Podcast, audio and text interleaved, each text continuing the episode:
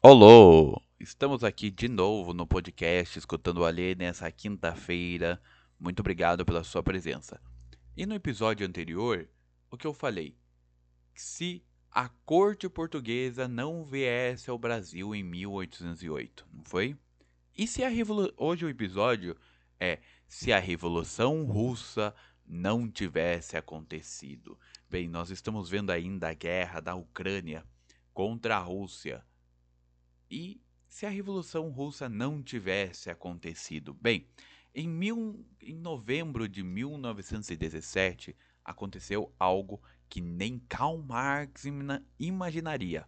O país mais extenso do mundo e o terceiro maior em população passaria a ser administrado por seguidores radicais dele. Literalmente, não imaginaria. A previsão de Marx era de que a revolução socialista começaria nos lugares onde o capitalismo era mais avançado, o que seria liderado por operários, não por intelectuais de um partido político, ca, político caso o de Lenin, não é? Liderado pelo Partido Social Democrático, que é o Bolchevique. Você lembra alguma coisa na história disso? É. Bem, mas sem a Revolução Russa, nada seria igual. E agora eu vou falar para vocês uma das teorias, pois não teria havido a Guerra Fria. Não, e sem ela não haveria internet, porque a internet é criação dos militares americanos de criar uma rede capaz de resistir a uma guerra nuclear. É ARPANET. A exploração espacial talvez estivesse mais engateando. Também não teríamos ah, ah, visto Chernobyl de 1986, a explosão nuclear. Também a grande fome da Ucrânia de 32, os 20 milhões de mortos do regime de Stalin por aqui não teriam Estado novo ou ditadura militar nascido no meio da Revolução Comunista. Porque aqui a ditadura militar só foi criada para o comunismo não chegar aqui é, influenciada por decisões dos Estados Unidos.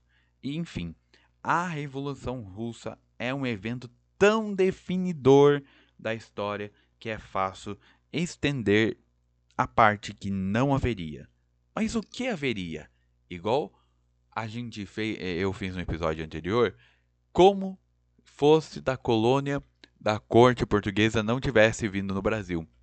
Então, a revolução haveria, porque os revolucionários bolcheviques, liderados por Lenin, fizeram foi uma revolução dentro de uma revolução. Para você ter uma ideia, em fevereiro de 17, 1917, mais de 100 anos, uma revolta maciça de civis e militares insatisfeitos com as derrotas da Rússia na Primeira Guerra Mundial causaram e o que elas causaram, a Primeira Guerra Mundial causou como racionamento de pão.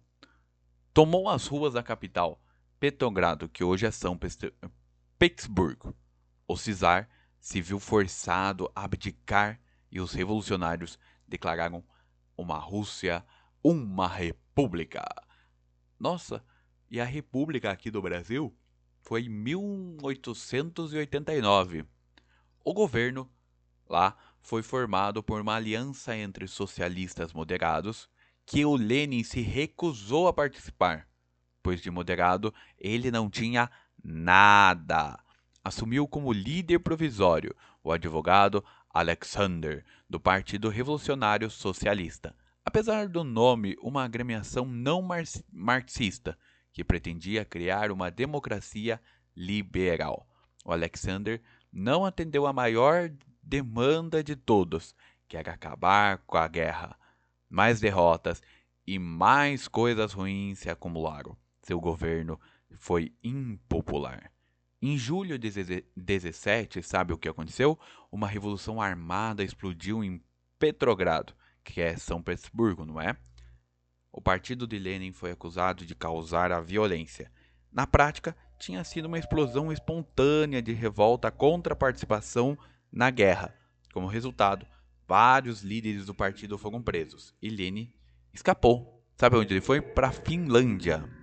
Nesse ponto, os bolcheviques pareciam destinados a entrar para a história como revolucionários, frustrados como na Comuna de Paris de 1871, até os adversários mudar a sua sorte.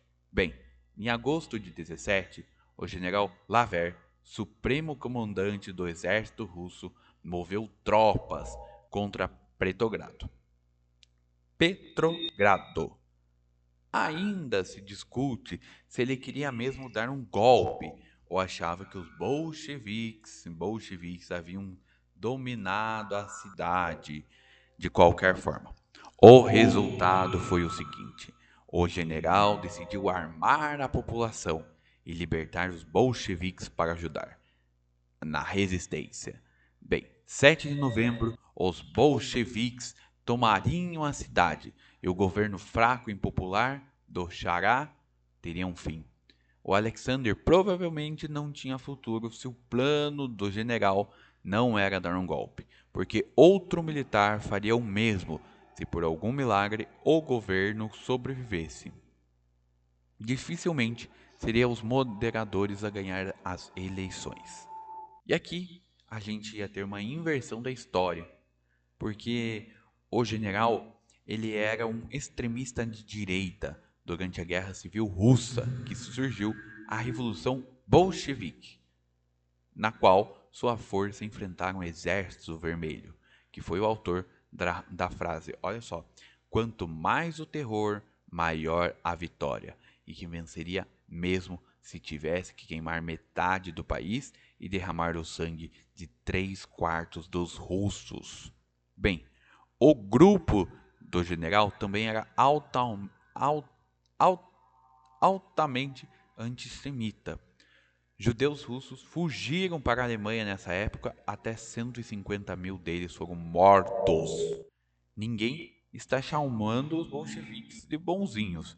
Os conservadores tinham terror branco, eles tinham o terror vermelho. O terror era uma estratégia assumida pelos dois lados. Mas o que estava em disputa na Guerra Civil Russa não era a democracia liberal versus o regime soviético. Era entre uma ditadura comunista contra uma ditadura de extrema direita, a fascista. Mas o nome fascista só surgiu na Itália em 1919. Bem, se a Rússia não tivesse se tornado a capital da revolução da esquerda radical, viraria de direita radical, caso a monarquia fosse restabelecida. Seria assim como mera figura simbólica e não mudaria nada. A Itália fascista, para você ter uma noção, a Itália fascista, ela foi também era uma monarquia, com o rei Vítor Emanuel III, que apoiando Mussolini até a invasão da aliada da Itália em 1943. Bem, falando do Mussolini, sem a vitória dos bolcheviques, figuras como ele e Hitler talvez não tivessem o apoio das classes médias e altas para fazerem o que fizeram na história. A Itália acabou por dar poder aos fascistas em 1922, após o dito Biênio Vermelho, dois anos antes de agitação revolucionária movida por conselhos de trabalhadores industriais inspirados na Rússia. A Alemanha chegou a ter um regime comunista, a República Soviética da Bavária, que durou menos de um mês em 1919. Sem o medo dos comunistas, não seria tão fácil essas figuras das classes baixas ganharem o apoio dos industriais para obter o poder absoluto.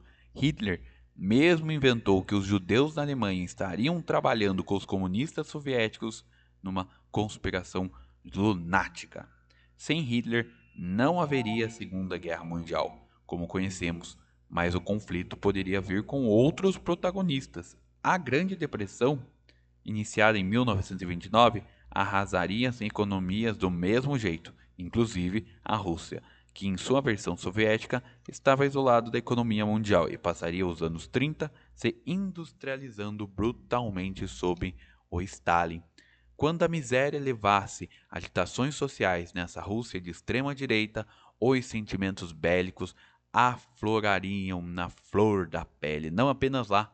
O mesmo aconteceria nas versões alternativas não fascistas da Alemanha e da Itália. Seria uma Segunda Guerra Mundial mais como a primeira, tão letal quanto da vida real, só que mais impopular e mais fácil explicar, porque lutas contra ditadores caricatos, ideologias exóticas, contra líderes por mais normais que foram, porque como foi com os monarcas da Alemanha e da Áustria da Primeira Guerra Mundial.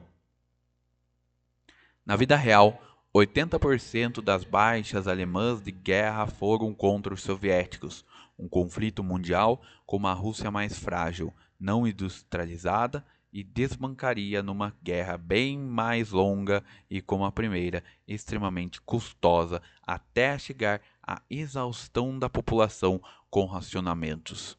E estariam assim países como a Inglaterra e os Estados Unidos na mesma posição da Rússia de 17, cheio de trabalhadores e soldados profundamente revoltados com a guerra, e talvez chegássemos à maior ironia de todas, a implantação de ditaduras comunistas poderiam acontecer justamente nos países capitalistas mais avançados, como Marx imaginava.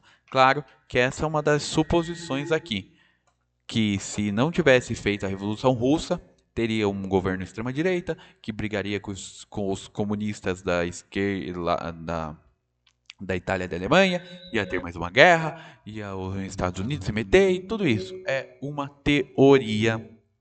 Tudo isso. E qual é a sua teoria conspiratória? Voltamos no próximo episódio.